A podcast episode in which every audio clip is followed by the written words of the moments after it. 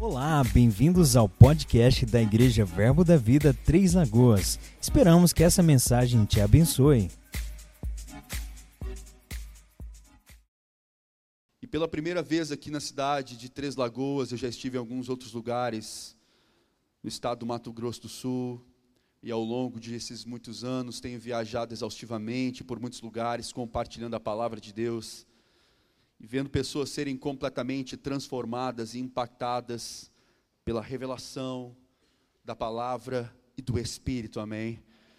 E eu sempre costumo dizer para os meus alunos também ao longo do Brasil inteiro que há uma distinção e uma diferença muito grande entre a pregação e o ensino. Pregação é quando alguém conta, proclama, inspira outros a respeito de uma determinada verdade mas sem se preocupar muito em explicar os detalhes a respeito daquilo que ele diz. Por outro lado, aquele que ensina, informa, detalha e explica. Há uma diferença. E é muito claro e é muito perceptível você perceber e observar que existem sim pessoas que no corpo de Cristo foram ungidas especificamente para pregar a palavra. E existem pessoas que também no corpo de Cristo foram ungidas especificamente para ensinar a palavra. E existem pessoas que, como eu, que quando fala, fala pregando e ensinando ao mesmo tempo. Eu falo isso para que você saiba receber à medida que nós formos ministrando. À medida que eu meditava, a partir do momento em que eu recebi esse convite para estar com vocês, algumas coisas começaram a subir ao meu coração, e a minha oração não era apenas compartilhar uma mensagem muito pautada, detalhada, minuciosa, mas também poder dividir algo muito específico e singular daquilo que o Espírito Santo estava compartilhando ao meu coração. E eu creio numa noite extraordinária. Aleluia, obrigado pela sua empolgação, é isso mesmo. Nós vamos sim caminhar e dar um certo mergulho numa das orações mais expressivas e singulares das quais nós encontramos em todo o Novo Testamento. Uma oração que, sem sombra de dúvida, caminhará e nos conduzirá. E esse assunto, de uma forma particular, é um assunto que, nesses últimos anos, o Espírito Santo tem me levado debaixo de uma intensidade, de uma forma diferenciada daquilo que eu tenho visto ao longo desses últimos todos os anos que eu tenho caminhado por aí. E eu creio que talvez nesta oração nós encontramos e encontraremos sim algumas chaves, algumas indicações daquilo que de fato Deus espera que a sua igreja, nestes últimos anos, ainda sobre a terra, possa desfrutar com tamanha ousadia e intensidade, como da mesma forma ele operou sobre a sua igreja no princípio. E quando eu penso num título de mensagem, para mim é quase um problema. Mas se algo que nós poderíamos destacar aqui, que nós poderíamos ministrar nessa noite, nós vamos falar sobre um pouquinho daquilo que a Bíblia chama de espírito de sabedoria e revelação. Aleluia. E eu já estou te adiantando de antemão que esse lugar vai ficar pequeno para tudo aquilo que o Espírito Santo vai fazer. Aleluia. Sem mais perda de tempo, eu quero convidar vocês abrirem comigo as suas Bíblias no livro de Efésios, no capítulo 1. Graças a Deus. Glória a Deus. Livro de Efésios, no capítulo 1. Graças a Deus. Essa mensagem, eu creio que da parte de Deus nos levará a entender mais a respeito da importância e do valor de um conhecimento espiritual. No livro de Efésios, no capítulo 1, nós vamos nos deparar assim com esta oração, ao qual Paulo realiza sobre uma determinada igreja, e a minha predisposição é tentar fazer uma breve exposição a respeito de cada verso aqui contido e seguindo algumas direções que o Espírito Santo oferece através deste vaso que vos fala, amém, irmãos? No livro de Efésios, no capítulo 1, a partir do verso 15, todos encontraram? Olha só o que, que o apóstolo Paulo diz aqui.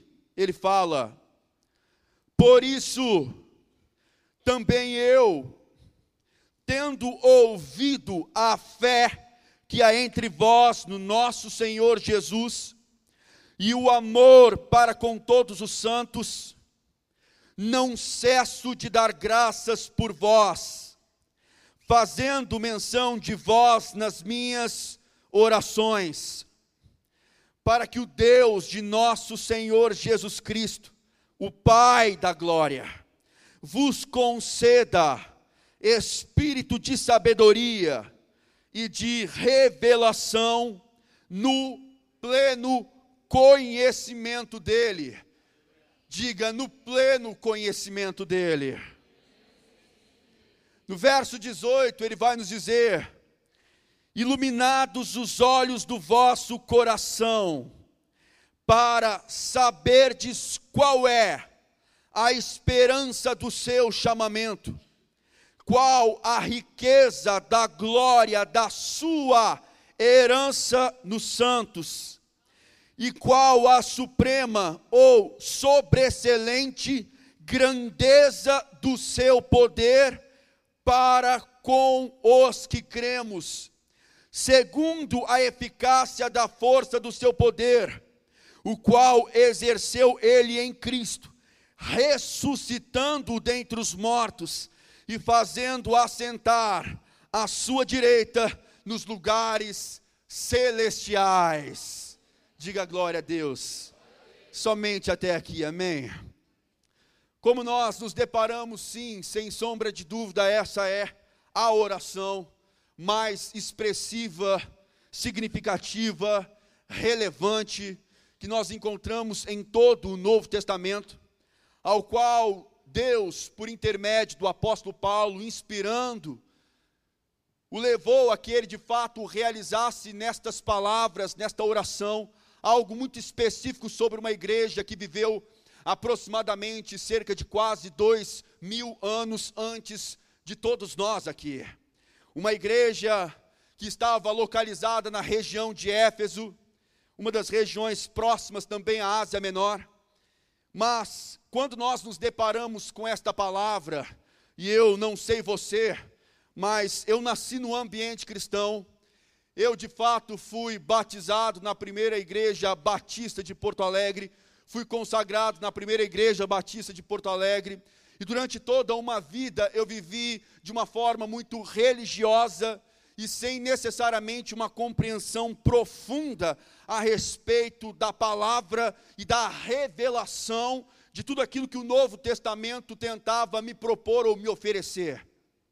E eu, quando eu nasci de novo, aos meus 18 anos de idade, e eu subitamente recebi uma experiência subsequente, aonde eu fui completamente cheio do Espírito Santo, quando eu estava indo para um cursinho pré-vestibular com alguns cadernos embaixo do meu braço, eu fui cheio do Espírito Santo, passei a falar em outras línguas, num ambiente onde nunca ninguém me ensinou absolutamente nada a respeito disso.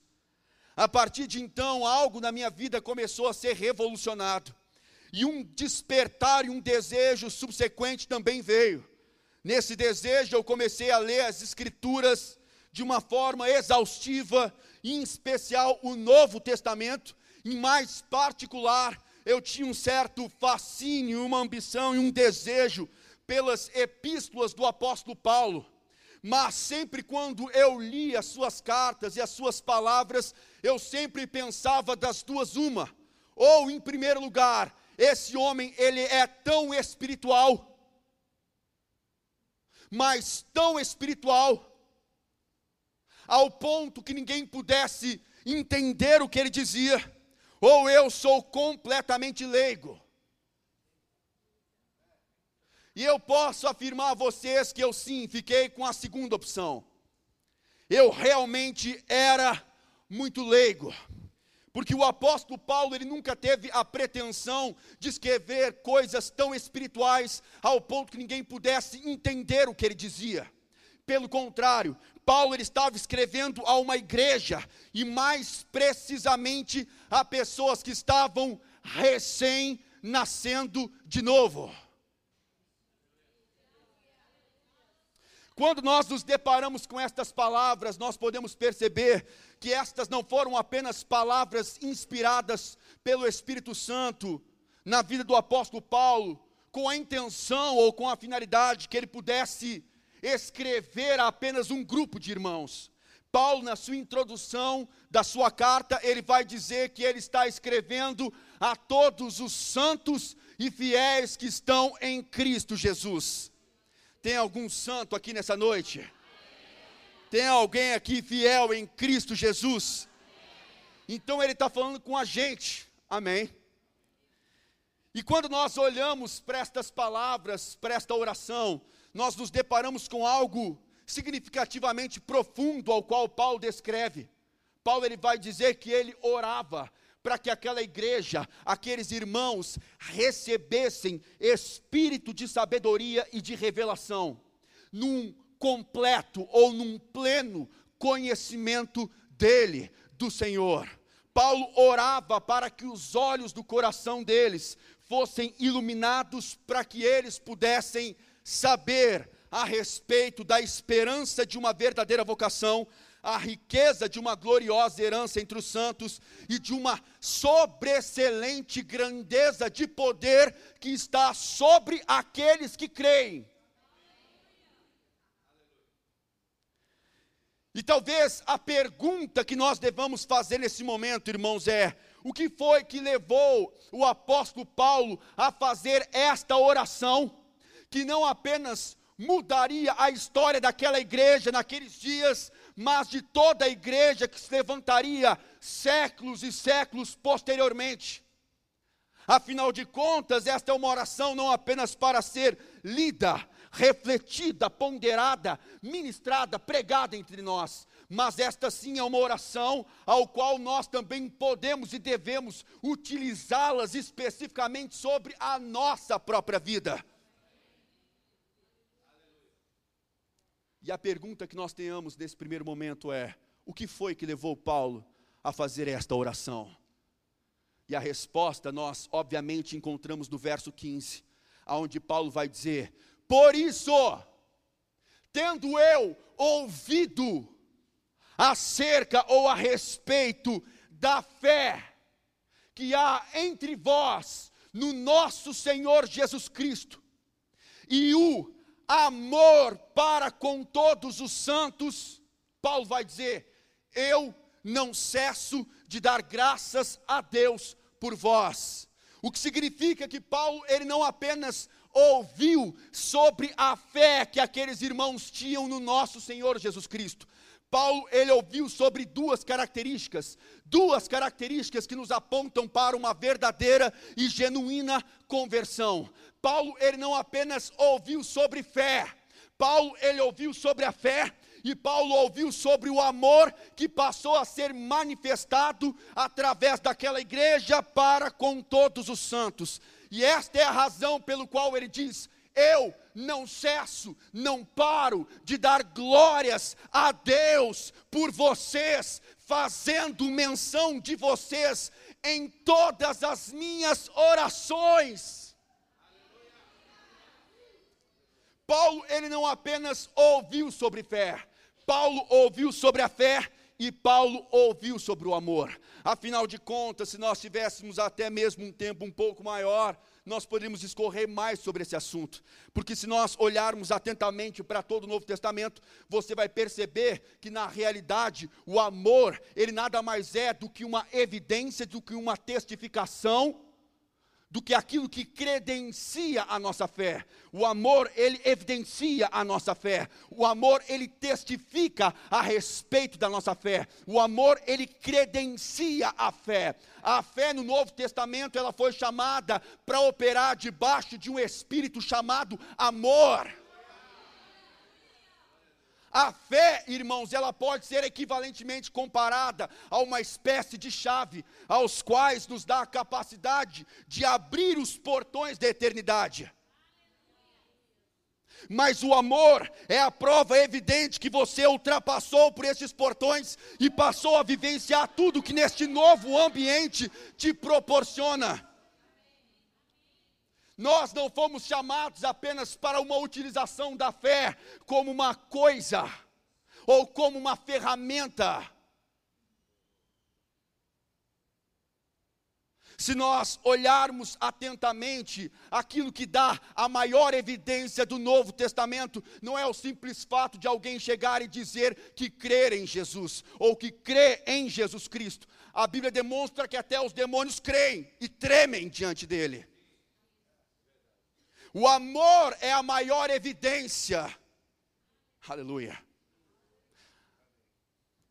Que nós, de fato, passamos da morte para a vida. Paulo ele chega ao perdão, João, ele chega ao ponto de dizer na sua epístola, na sua primeira carta ao João, no capítulo 4, no verso 7, ele vai dizer: "Amados", escrevendo a uma igreja também, "Amados, tem alguém aqui que é amado de Deus? Tem alguém aqui que é amado por Ele?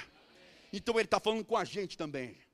Ele vai dizer: Amados, amemos-nos uns aos outros, porque o amor procede de Deus.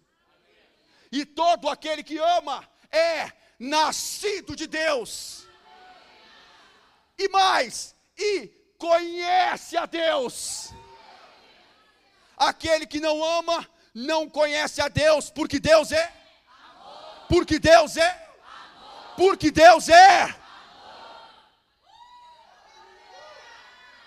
E ele vai dizer algo mais, ele vai dizer: nisto se manifestou o amor de Deus para conosco, pelo fato de Deus ter enviado o seu Filho unigênito ao mundo para vivermos por meio dele vai dizer: não consiste no fato de que nós tenhamos amado a Deus, mas que Ele nos amou e enviou o seu Filho como a propiciação, o perdão de todos os nossos pecados. E no verso 18 lá dessa primeira epístola do capítulo 4, ele diz algo muito interessante. Ele vai dizer que no amor não existe medo.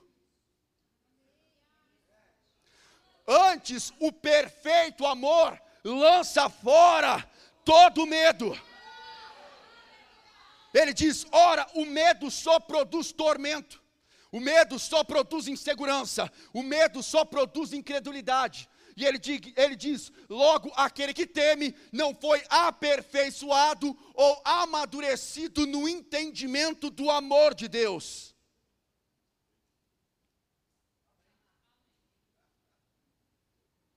E ele vai dizer: se hoje nós podemos dizer que nós amamos a Deus, foi porque um dia ele nos amou primeiro. Graças a Deus. Sabe que quando eu olho para esta realidade de João escrevendo tudo isso, nós podemos perceber que João entendeu um princípio que antecede a todos os outros. Se eu perguntasse aqui nessa noite quantas pessoas amam a Deus, se você ama a Deus, vamos lá, levante suas mãos, amém.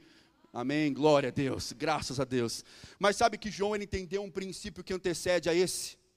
Se nós olharmos atentamente para o seu evangelho, nós vamos nos deparar num determinado momento no evangelho de João com uma expressão que aparece const constantemente em todo o seu evangelho.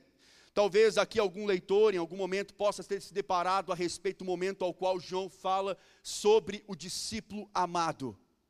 Quem já ouviu essa expressão? O que nos dá uma ideia, pelo menos curiosa, irmãos, é que quando João, ele escreve isso no seu evangelho, há momentos onde ele vai falar sobre ele mesmo. E ele diz exatamente o seguinte: é bom lembrar e deixar bem claro para todos aqui que venham ler esta carta, é bom lembrar que esse aqui era o discípulo amado, e quando ele escrevia a respeito dele, ele fazia questão de deixar entre aspas, em alto relevo, caixa alta, sublinhado por baixo. É bom lembrar que esse aqui era o discípulo amado dele. Mas curiosamente, você não vai encontrar esta expressão em nenhum outro evangelho, a não ser naquele que ele mesmo escreveu. O que significa que quando João ia falar sobre ele mesmo, ele fazia deixar muito claro para todos, é bom lembrar que esse aqui era o discípulo amado dele, porque João ele entendeu um princípio, muito antes de nós nos reunirmos numa noite de domingo como essa, para levantarmos as nossas mãos e dizermos que nós amamos a Deus, antes disso, nós precisamos entender que somos amados por ele. O que isso significa? Que quanto mais eu entendo que eu sou amado de Deus, menos haverá lugar para o medo na minha vida. Eu não preciso ter medo de uma dificuldade financeira, porque eu sou aquele que sou amado de Deus. Eu não preciso ter medo de uma enfermidade física, porque eu sou aquele que sou amado de Deus. E quanto mais eu entendo que eu sou amado de Deus, menos haverá lugar para o medo na minha vida. Pelo contrário, o perfeito entendimento do amor é o que dá um jeito de enxotar e expulsar todo o medo. Aleluia. Afinal de contas, irmãos, nós precisamos entender algo. Que Deus ele não foi aquele apenas que disse que nos ama. A Bíblia vai dizer: Amados, amemos-nos uns aos outros, porque o amor procede de Deus. Todo aquele que ama é nascido dele e mais conhece a Deus. Aquele que não ama não conhece a Deus, porque Deus é em estado, caráter e natureza. Mas Deus ele não foi aquele apenas que disse que te amava. A Bíblia diz também que ele deu um jeito de manifestar o seu amor para conosco. Deus, Ele prova o seu amor para conosco, pelo fato de ter enviado o seu Filho unigênito ao mundo, para vivermos por meio dele. O Filho que é a remissão, o perdão de todos os pecados. Afinal de contas, irmãos, se hoje nós podemos dizer que nós amamos a Deus, foi porque um dia Ele decidiu te amar, ó. Muito primeiro. Ele nos amou primeiro. Aleluia. Agora, o barato e o lindo de toda a história, irmãos, é nós pararmos para perceber que Paulo, quando ele começa a escrever a sua carta àquela igreja, há um momento onde ele diz: Por isso também eu, tendo ouvido a fé que há entre vós no nosso Senhor Jesus, e o amor para com todos os santos, Paulo diz: Aleluia, eu não cesso eu não paro de dar graças a Deus por vocês. Paulo, ele identifica duas características. Paulo ele não apenas ouve sobre fé, Paulo ouve sobre fé e sobre o amor. Duas características que nos apontam para uma verdadeira e genuína conversão. Características aos quais, então, o leva a fazer uma oração. Oração essa que mudaria o curso daquela igreja, e não sabia ele que talvez a igreja de quase dois mil anos depois carregariam os seus mesmos escritos debaixo do sovaco. Mas Paulo faz uma oração não sei eu, talvez despretensiosamente, mas Paulo ele descreve algo profundo. E quando nós lemos, talvez muitas pessoas possam pensar, isso aqui talvez para mim possa parecer grego. Mas essa eu creio que será uma noite onde nós teremos a oportunidade de caminhar e entender um pouquinho sobre o que ele está orando. Quando nós nos deparamos com esse momento da sua oração, ele vai dizer que ele orava para que o Deus de nosso Senhor Jesus Cristo o Pai da glória, concedessem a eles espírito de sabedoria, espírito de revelação no pleno, completo conhecimento dele. Agora, antes de nós tratarmos exatamente sobre o que significa espírito de sabedoria, eu estou percebendo uma graça grande para ensinar aqui, amém? Quando nós nos deparamos também com o significado ou o sentido dessa expressão, espírito de sabedoria, essa não é apenas uma invenção ou uma expressão, um termo que Paulo inventa no Novo Testamento. Essa, sem sombra de dúvida, foi uma expressão também utilizada pelos profetas no Antigo Testamento. Mas Paulo, ele se apropria dessa expressão para designar e expressar um sentido ao qual ele gostaria que aquela igreja recebesse. Nesse momento ele ora para que eles pudessem receber espírito de sabedoria, de revelação, em algo que ele vai chamar de pleno conhecimento dele. O que nós podemos perceber é que Paulo, irmãos, em primeiro lugar, ele não está falando sobre nós termos ou obtermos um conhecimento intelectual. Paulo ele não está orando para que aquela igreja seja cheia de dogmas, doutrinas teológicas em uma mente. Não. Paulo ele está falando sobre um conhecimento espiritual. Paulo não está falando sobre um conhecimento racional. Paulo não está falando sobre um conhecimento lógico. Paulo não está falando sobre um conhecimento da mente, da razão, da psique, da lógica humana. Não. Paulo ele está falando sobre um conhecimento espiritual. E algumas pessoas poderiam perguntar: tudo bem, até eu já entendi, mas como é que nós poderíamos afirmar uma verdade como essa? É importante, irmãos, nós pelo menos entendermos que houveram quatro cartas que foram escritas aproximadamente no mesmo período. Paulo ele estava preso em Roma, momentos antes da sua decapitação. Paulo ele envia quatro cartas com quatro destinatários diferentes, cartas que eram chamadas de cartas do cativeiro. Paulo estava preso em Roma e ele envia uma carta aos Efésios, uma carta aos Colossenses, uma carta aos Filipenses e uma última carta a Filemon. Porém, a epístola aos Efésios, como a epístola aos Colossenses, ambas tratam de um resumo uma da outra. É Paulo falando acerca das mesmas coisas, porém se utilizando de terminologias diferentes, porque ele não escreve como decoreba, mas como entendimento e que quando nós temos a oportunidade de unirmos algumas dessas informações, nós conseguimos ter uma visão muito mais abrangente a respeito do que Paulo está realmente orando. E quantos aqui poderiam dar graças a Deus, porque na Epístola aos Colossenses, Paulo também ora por aquela igreja. Eu quero convidar você nesse primeiro momento a abrir comigo as suas Bíblias no livro de Colossenses. Graças a Deus. No livro de Colossenses, no capítulo 1.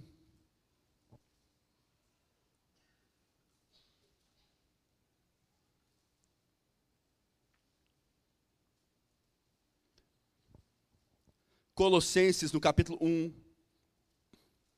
Aleluia a partir do verso 9. Todos encontraram?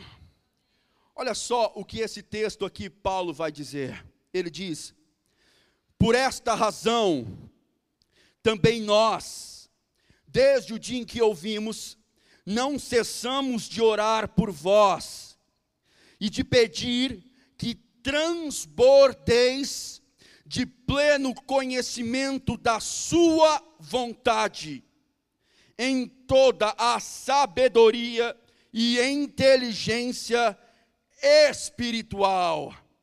Ele vai dizer, a fim de viverdes de modo digno do Senhor, para o seu inteiro agrado, frutificando em toda boa obra e crescendo no pleno, completo conhecimento de Deus. Olha para cá por um instante. Quando nós olhamos o apóstolo Paulo orando por aquela igreja, Paulo não estava orando apenas com a intenção de que eles fossem mais inchados a respeito de um entendimento lógico da mente, da razão, da psique humana. Paulo ele está falando sobre um conhecimento espiritual. Afinal de contas, se nós olharmos para alguns textos, nós podemos ver nesses dois versos aos quais nós acabamos de ler, as informações que foram expostas pelo próprio autor. E ele vai dizer nesta oração a esta igreja algo muito importante. Ele vai dizer: desde o dia em que ouvimos, não cessamos de orar por vocês e de pedir que vocês possam transbordar do pleno conhecimento da Sua vontade, com toda uma sabedoria e uma inteligência espiritual, que é exatamente aquilo que possibilitará alguém crente, nascido de novo, andar de modo digno do Senhor e para o seu inteiro agrado. Frutificar em toda boa obra e crescer sempre no pleno, completo conhecimento de Deus.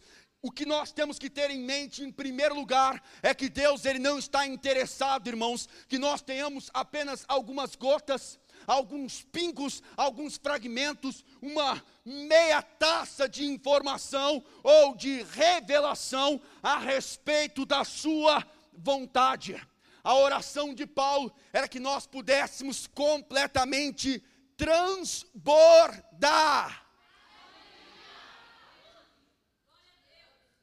Transbordar de um conhecimento completo da Sua vontade. Aleluia. E ele vai demonstrar como é que isso poderia acontecer.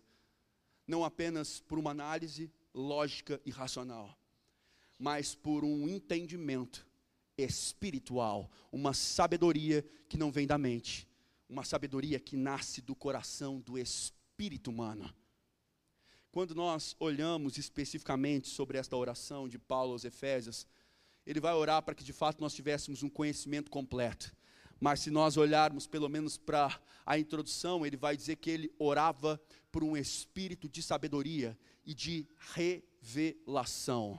Quando nós olhamos essa expressão, espírito de sabedoria e de revelação, nós vamos perceber que eu, particularmente, creio profundamente que Paulo se aplica ou se utiliza disso através de um texto dos profetas do Antigo Testamento, em especial um texto de Isaías, que está no capítulo 11. Lá em Isaías, no capítulo 11, o profeta ele vai dizer a respeito do Messias algo muito maravilhoso. Ele vai dizer que da raiz de Jessé virá um rebento e dos seus ramos um renovo. E ele vai falar a respeito do Messias que viria da tribo da descendência de Jessé, pai de Davi, e que diz que da linhagem de Davi veria um renovo, e que esse renovo, ele vai dizer, fazendo referência ao Messias, ele diz: "E o espírito do Senhor estará sobre ele, o espírito de sabedoria, o espírito de conhecimento, o espírito de conselho, o espírito de fortaleza estará sobre ele." Aleluia. Você está aqui comigo? Nós olhamos basicamente para o Antigo Testamento e nós podemos perceber exatamente momentos aonde o autor, especificamente, até mesmo os profetas, falavam a forma ou a maneira pelo qual, aleluia, o Messias seria conduzido não apenas por uma inteligência humana, lógica, racional, mas ele demonstra que o próprio Espírito de Deus estaria sobre ele, um espírito de sabedoria, um espírito de conhecimento, um espírito de fortaleza, um espírito de conselho, um espírito de revelação. Essa palavra revelação, irmãos, do grego, dá uma ideia de um descortinar um abrir de cortinas. É como mais ou menos uma espécie de uma pessoa que vai a uma espécie de um teatro ou até mesmo no cinema. E de repente você compra o teu ingresso lá na bilheteria. E você pega aquele ingresso e quando você abre aquelas portas daquele cinema ou até mesmo do teatro, você começa a passar por aqueles corredores completamente revestidos de carpete escuro e há um breu lá dentro. E você começa a caminhar e nas escadarias existe mínimas indicações que mais ou menos indicam o lugar onde você deve se assentar. E você pega aquele lugar e você olha, começa a olhar para a fileira, a fileira A, a fileira B, e que nas cadeiras indicam mais ou menos o tipo de assento. E você pega aquela cadeira e você começa a andar e você quase tropeça naquele corredor, você bate no corrimão e com muita dificuldade você começa a entrar na sua fileira e com uma maior ainda você se assenta sobre a sua cadeira e aquele lugar que estava completamente obscuro. Há um determinado momento aonde as luzes se acendem e um espetáculo ou um show começa. O que, que eu quero dizer com isso, irmãos? Quando nós olhamos no Novo Testamento, Paulo utilizando essa palavra, era mais ou menos o que ele estava tentando levar os irmãos a experimentarem, só que no coração ele vai demonstrar que nunca, ninguém, jamais viu a Deus, mas o Filho unigênito que estava no seio do Pai, foi este quem o fez revelar. O que significa que nunca ninguém jamais viu a Deus, mas esse Filho unigênito que estava no seio do Pai. Foi este o responsável por abrir as cortinas. Foi este o responsável para mostrar o resplendor da glória de Deus, a expressão exata do seu ser. Um filho, aleluia, aos quais nesses últimos dias ele nos tem falado especificamente por ele. Aleluia. Mas nessa oração nós encontramos um desejo de Paulo que aqueles irmãos pudessem receber desse mesmo espírito um espírito de sabedoria, um espírito de revelação, que nos levaria a um conhecimento completo da vontade de Deus. E quantos aqui gostariam realmente de saber ou compreender uma vontade divina, específica, particular no seu coração? Sabe que Deus ele é mais interessado que você e qualquer um de nós aqui? Em que você não apenas conheça, mas que você transborde no entendimento de cada uma delas. Só que Paulo ele está nos dando a dica como é que isso vai acontecer, irmãos. E ele fala sobre a maneira, e ele diz que ele orava para que eles recebessem deste espírito de sabedoria e de revelação. Ele vai orar também para que eles fossem iluminados nos olhos do coração. Amém, gente? E ele diz: iluminados nos olhos do coração, para saberdes Vou falar calmamente isso de novo.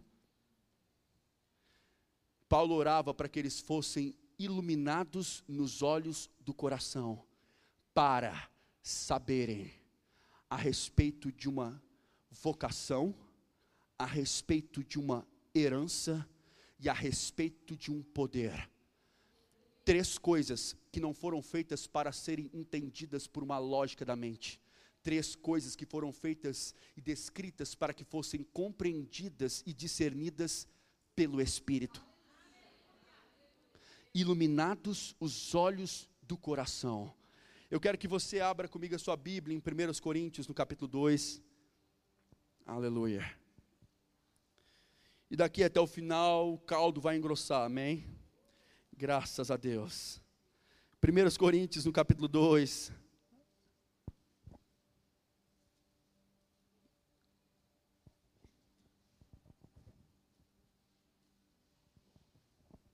1 Coríntios, no capítulo 2, graças a Deus.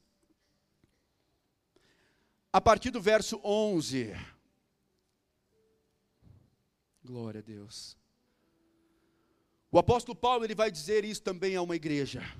E ele escreve a pessoas que nasceram de novo, e ele diz: Porque qual dos homens sabe as coisas do homem, senão o seu próprio espírito que nele está.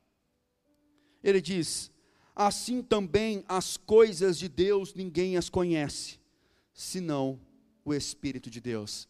Olha para cá por um instante. Paulo ele está dizendo: quem é que sabe as coisas do homem, senão o seu próprio Espírito que em você está? Quem é que sabe as coisas do homem, senão o seu próprio espírito que nele está? E eu preciso abrir um rápido parênteses para dizer, em primeiro lugar, que hoje, depois da morte, sepultamento e ressurreição de Jesus, o nosso espírito humano, o nosso coração, ele já não está mais de qualquer jeito. É muito comum nós no Antigo Testamento percebermos e demonstrarmos muitos textos que falam sobre o coração estar em uma condição de engano e entregue à corrupção e que nada daquilo que dele procederia poderia ser digno de aceitação ou confiança. Mas nós também olhamos em todo o Antigo Testamento, Deus falando a um povo de Israel, um seu profundo interesse em ver uma mudança literal no quadro dessa história. Ele mesmo foi o responsável por dizer: Dar-vos-ei coração novo, porei dentro de vós espírito novo. Tirarei de vós o coração de pedra, colocarei um coração de carne. Não bastante, ele diz: Eu vou botar aí dentro o meu próprio espírito. E como uma consequência de tudo isso, ele diz: Então far-lhe-ei com que andeis nos meus estatutos, guardeis e observeis os meus juízos.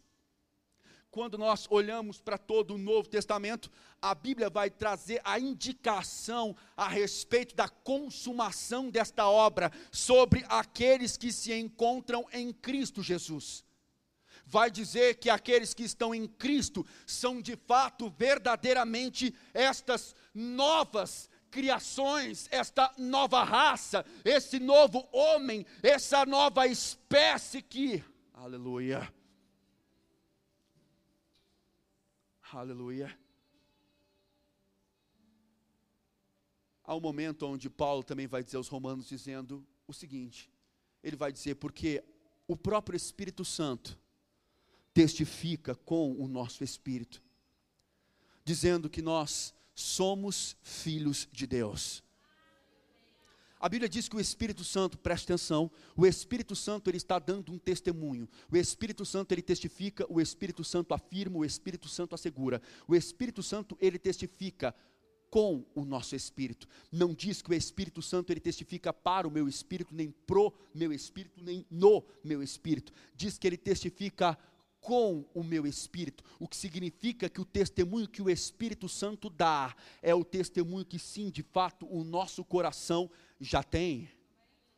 Se para coisa mais gloriosa, irmãos, que nós poderíamos vivenciar, que é nós sabermos que nós somos filhos de Deus, nós sabemos pela informação daquilo que o nosso próprio coração diz o que faz você pensar que com as outras áreas poderiam ser diferentes. E de repente, Paulo aqui ele diz: afinal de contas, eu só quero saber isto dentre vós: quem é que sabe as coisas do homem, senão o seu próprio espírito que em você mesmo está? E Paulo, de uma forma equivalente, comparada, ele diz: Afinal de contas, quem é que pode saber as coisas de Deus? Que coisas? Propósitos, desígnios, intenções, direções. Aleluia. Ele diz: quem é que sabe as coisas de Deus? Senão o Espírito de Deus.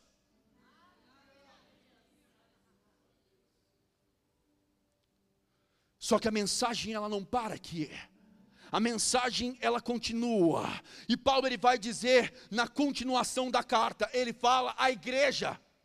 No verso 12 de 1 Coríntios 2, ele diz: Ora, contudo, entretanto, todavia, Deus, Ele não nos tem dado o espírito do mundo,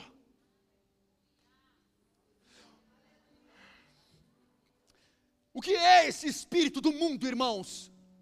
Quando nós olhamos Paulo mesmo na sua segunda carta aos Efésios, ele vai dizer que Deus ele nos deu vida. Quando todos nós outrora andávamos segundo o curso deste mundo, segundo o príncipe da potestade do ar, e que agora atua nos filhos da desobediência nos quais todos nós outrora andávamos, segundo apenas as inclinações, direções da carne, fazendo apenas a vontade da carne e dos pensamentos, e nós éramos tidos como adversários de Deus em sua natureza. E de repente, Paulo ele está dizendo: Deus, ele não nos tem dado o espírito do mundo, a forma de se orientar novamente como mundo. Deus, ele não nos tem dado espírito de escravidão. Deus, ele não nos deu espírito de medo. Deus, ele nos tem dado do seu próprio espírito. Deus, ele nos deu do seu próprio espírito e ele diz: "Para quê? Para que nós mesmos soubéssemos o que por Deus já nos foi dado gratuitamente. O que isso significa? que Deus, irmãos, Ele nos deu do seu próprio Espírito, não apenas para que alguém que viesse lá do Rio Grande do Sul, da cidade de Porto Alegre, pudesse fluir por meio dos dons espirituais e impor as mãos sobre alguns, para dizer a respeito de coisas as quais você ainda não ouviu. Não! Deus, Ele nos deu do seu próprio Espírito, para que você mesmo soubesse o que por Ele já te foi dado gratuitamente. Uh! E Paulo vai dizer: disto falamos, não com palavras que foram ensinadas pela sabedoria humana, mas com palavras que nos foram ensinadas pelo Espírito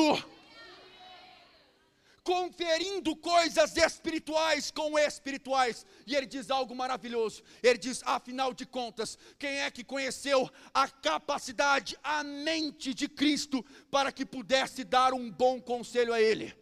Num português mais claro, quem foi que teve a capacidade de chegar diante de Jesus e dar um bom conselho a ele? Quem foi que teve a capacidade de chegar diante de Jesus e dizer o quê? Jerusalém? Não vai ser Galiléia hoje. Aleluia. Pelo contrário, haviam diversas maneiras das quais as multidões criavam, e por meio dos fariseus, meios, caminhos e maneiras, para tentar encurralar Jesus sobre um caminho tão estreito ao qual qualquer um aqui se encontraria numa profunda dificuldade de sair. Mas a Bíblia diz que Jesus Cristo calava a boca abaixava a cabeça, escrevia na terra. Jesus ele foi o responsável por dizer aos seus discípulos: Haverão dias aonde muitos de vocês serão interrogados pelos principais governadores, reis e sacerdotes na terra. E ele disse: Não temam com aquilo que haveis de dizer, porque naquela hora o Espírito do vosso Pai é quem concederá a vocês o que haveis de falar. Quem foi que teve a capacidade de chegar diante dele e dar um bom conselho? Conforme o próprio autor Isaías iria, quando ele nos seus dias escrevia sobre a igreja, ele dizia: nem olhos viram, nem ouvidos humanos ouviram, nem jamais penetrou no coração dos homens, o que Deus está preparando para aqueles que o amam. Mas esse mesmo autor, Paulo, pega essas palavras e diz: Mas Deus já nolas revelou pelo seu Espírito.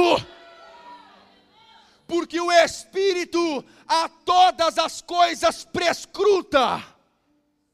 Você sabe o que significa a palavra prescrutar?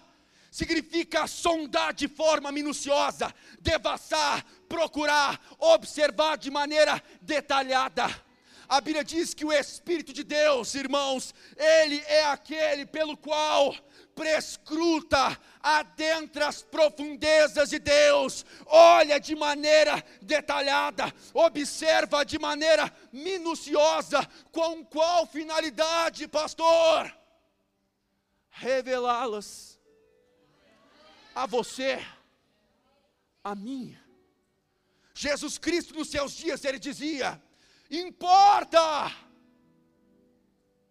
é necessário que eu vá, porque se eu não for, o Consolador, a quem o meu Pai enviará, ele diz: Eu rogarei a Ele, e Ele vos dará um outro tipo de consolador, a fim de que esteja convosco para sempre. O Espírito da Verdade, que o mundo não pode receber, porque não vê nem o conhece. E Jesus olha para os seus discípulos e diz: Vocês o conhecem, porque Ele habita conosco.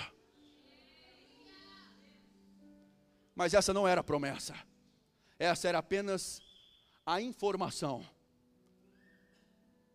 Até mesmo os discípulos sabiam que por onde eles andavam, o Espírito de Deus, o próprio Deus, estava no meio deles.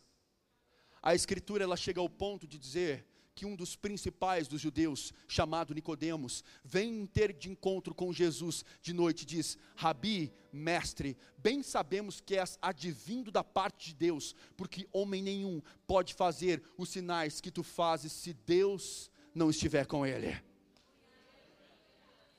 Os discípulos não eram diferentes.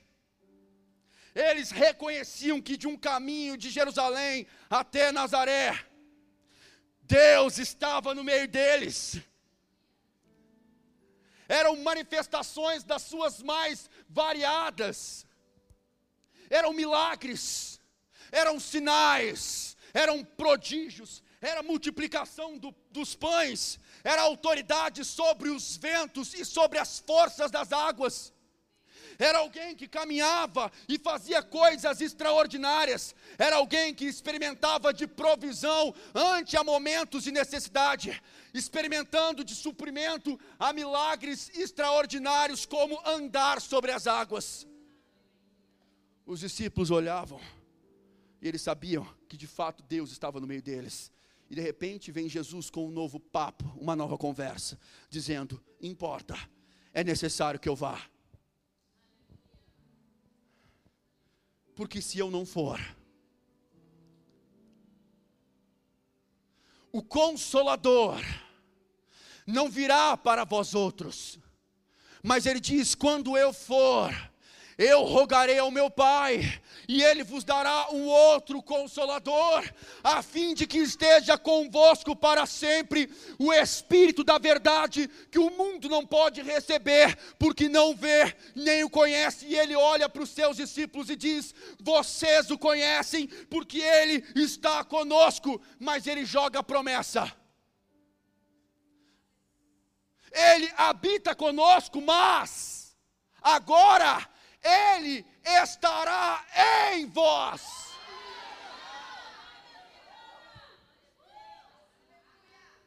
Uau! Aleluia. O Espírito da verdade, que o mundo não pode receber, porque não vê nem o conhece. Tudo aquilo que não é reconhecido, meus irmãos, jamais será celebrado nós podemos perceber que este Espírito Santo foi designado da parte de Deus com uma intenção, um consolador, ao qual vos ensinará todas as coisas, vos dirá tudo o que vos tenho dito, e vos ensinará as coisas que hão de vir alguém que seria responsável não apenas para me instruir com respeito às direções deste presente tempo, mas como aquele também que nos conduziria e nos apresentaria, aleluia, as coisas que também hão de vir, aleluia. A esse mesmo Espírito, Paulo orava, para que aquela igreja inteira pudesse receber. E quando recebessem deles, ou dele, eles então poderiam saber a respeito de uma esperança, de uma vocação. Aleluia. A respeito de uma gloriosa herança e de uma sobreexcelente grandeza de poder uma. Aleluia.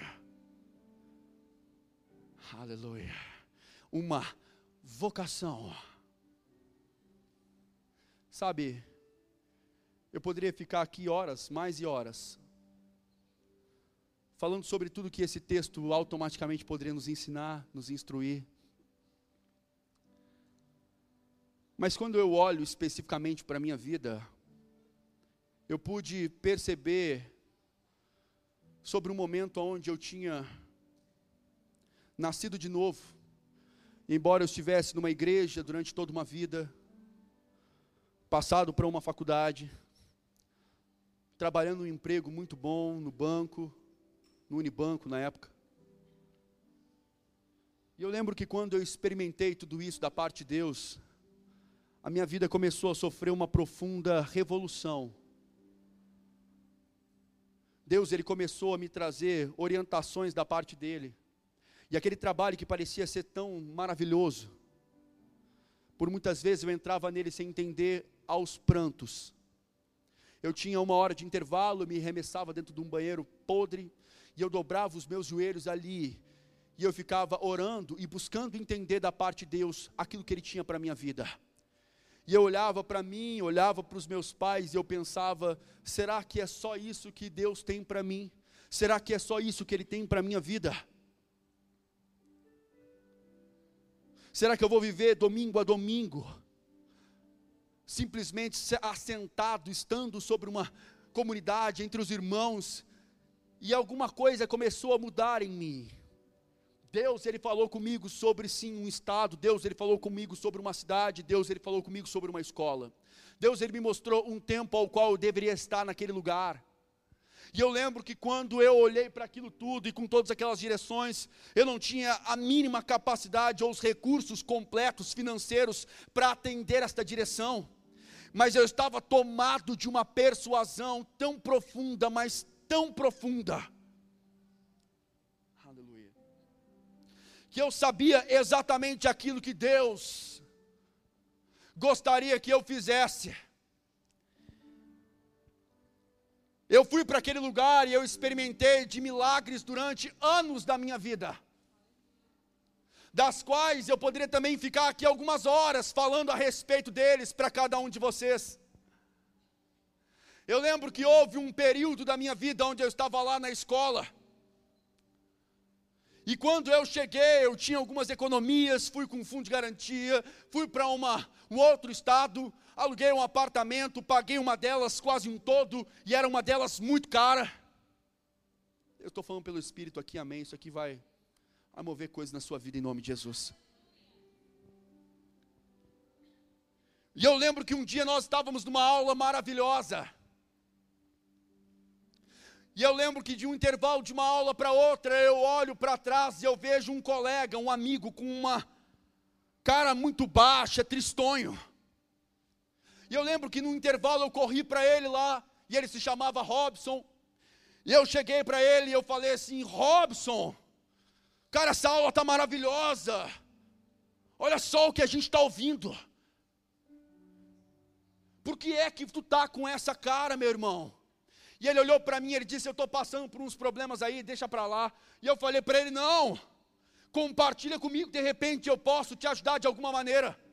E ele olha para mim e ele diz: O dono da pensão onde eu moro, uma república cristã, ele disse: Ele falou para mim que se eu não pagar o meu aluguel até o final do mês, é para mim arrumar minhas coisas e achar um outro lugar para ir.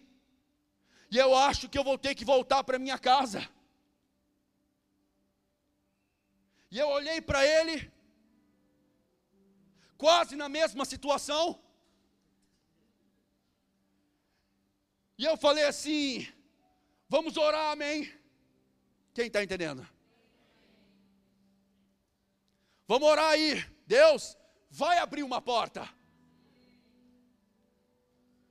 E quando eu dei alguns passos para frente, o Espírito Santo me disse: dá o dinheiro a Ele.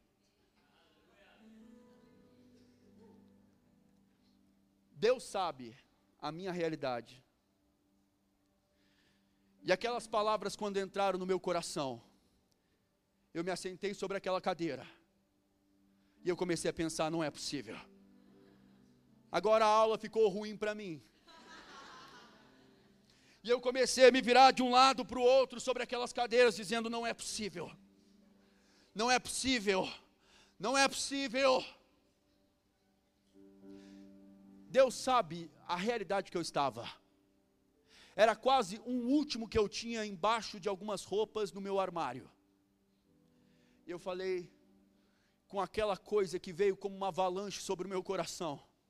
E enquanto eu não corri para ele lá e falei assim: Robson, fala para o dono da pensão lá que até o final da tarde eu levo dinheiro para ele. Eu não fiquei em paz. E quando eu falei aquilo para ele, eu comecei a pensar: que loucura que, que eu estou fazendo? Não é possível. E num diálogo frequente com aquele dinheiro, eu pegando sobre ele, eu caminhando pelas quadras, e cada quadra que eu trilhava, irmãos, eu pensava: não é possível. Não é possível. Mas eu estava tomado de uma direção, tomado de uma persuasão, e eu tinha visto Deus ser fiel em tantas outras pequenas áreas. O que me levaria a não acreditar que seria agora? E eu peguei aquele dinheiro e falei assim: eu estou descendo a ladeira, Deus. E eu vou com força agora. E eu larguei aquele dinheiro lá. E eu saí com uma alegria no meu coração estranha. Dois dias depois, eu estava no meu quarto. E um casal do Rio Grande do Sul que eu mal conhecia me ligaram e disseram exatamente o seguinte: Lucas, nós estávamos orando aqui em casa e Deus falou conosco e nós vamos pagar o seu apartamento durante dois anos aí em Belo Horizonte.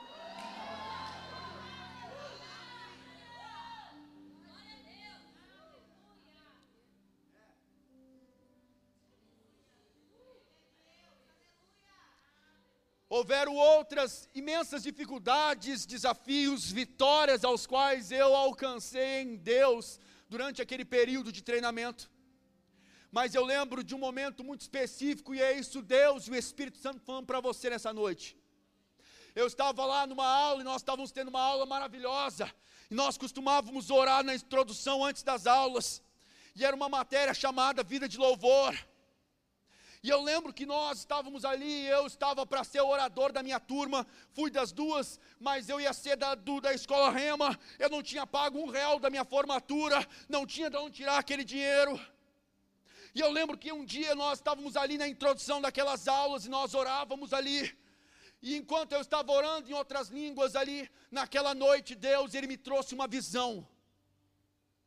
E essa visão trouxe uma revolução na minha vida especificamente, e em especial também ministerial.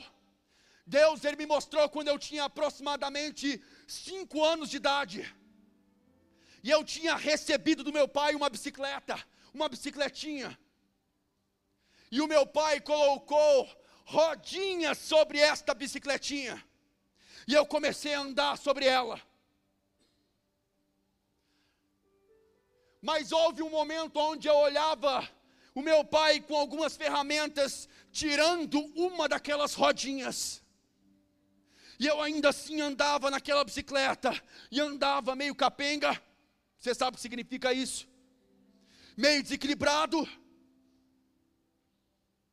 Mas houve um outro momento onde o meu pai foi lá e tirou mais uma daquelas rodas.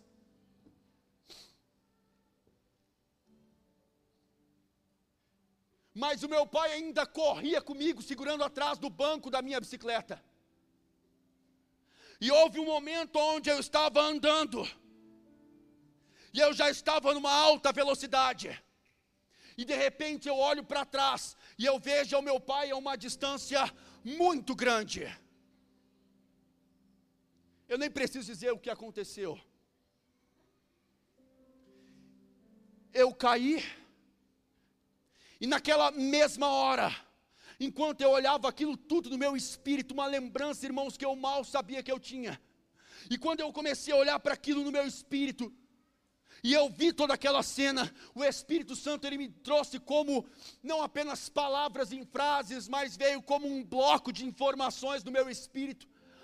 Um entendimento quase como um todo, aonde o Espírito Santo me dizia: Lucas, ainda que as pessoas tentem tirar o teu suporte,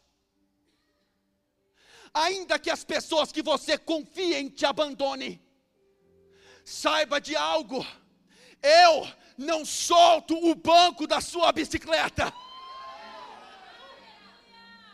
E ele me disse: portanto, a única coisa que você tem a fazer é acelere a velocidade e jamais olhe para trás. Acelere a velocidade e jamais olhe para trás. Sabe de uma coisa? Não me interessa o seu passado, não me interessa aqueles que foram bases do teu suporte, não me interessa que talvez pessoas que você confiou tenham te abandonado. Deus, Ele não é como nós, seres humanos, Ele não solta o banco dessa bicicleta. Portanto, a única coisa que você tem a fazer, acelere a velocidade e jamais olhe para trás. Deus, Ele tem uma ardente expectativa sobre uma vocação ao qual Ele te deu. Aleluia. Acelere a velocidade e jamais olhe para trás.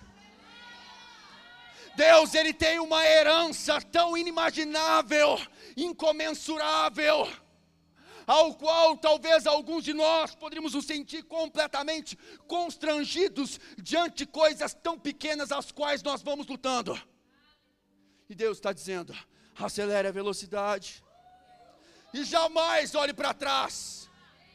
Talvez alguns com algumas necessidades de providência, mas a Bíblia diz que o mesmo Espírito que arrancou Jesus Cristo dos grilhões da morte e trouxe ele a um estado ressurreto, com um corpo de glória exaltado sobre Deus. Ele diz que o mesmo Espírito que ressuscitou a Jesus dentre os mortos ele vai dizer que a sobreexcelente grandeza do poder de Deus está sobre você, aquele que crê. Uh!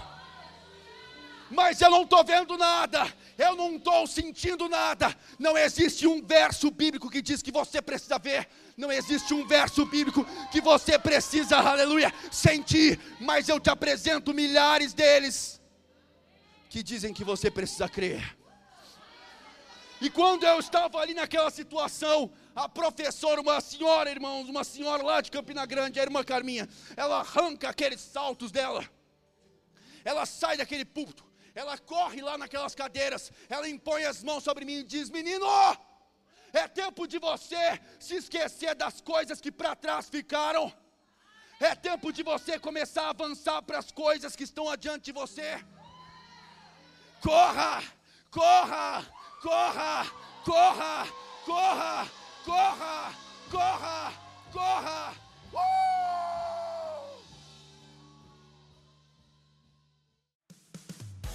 Obrigado por nos ouvir através do nosso podcast.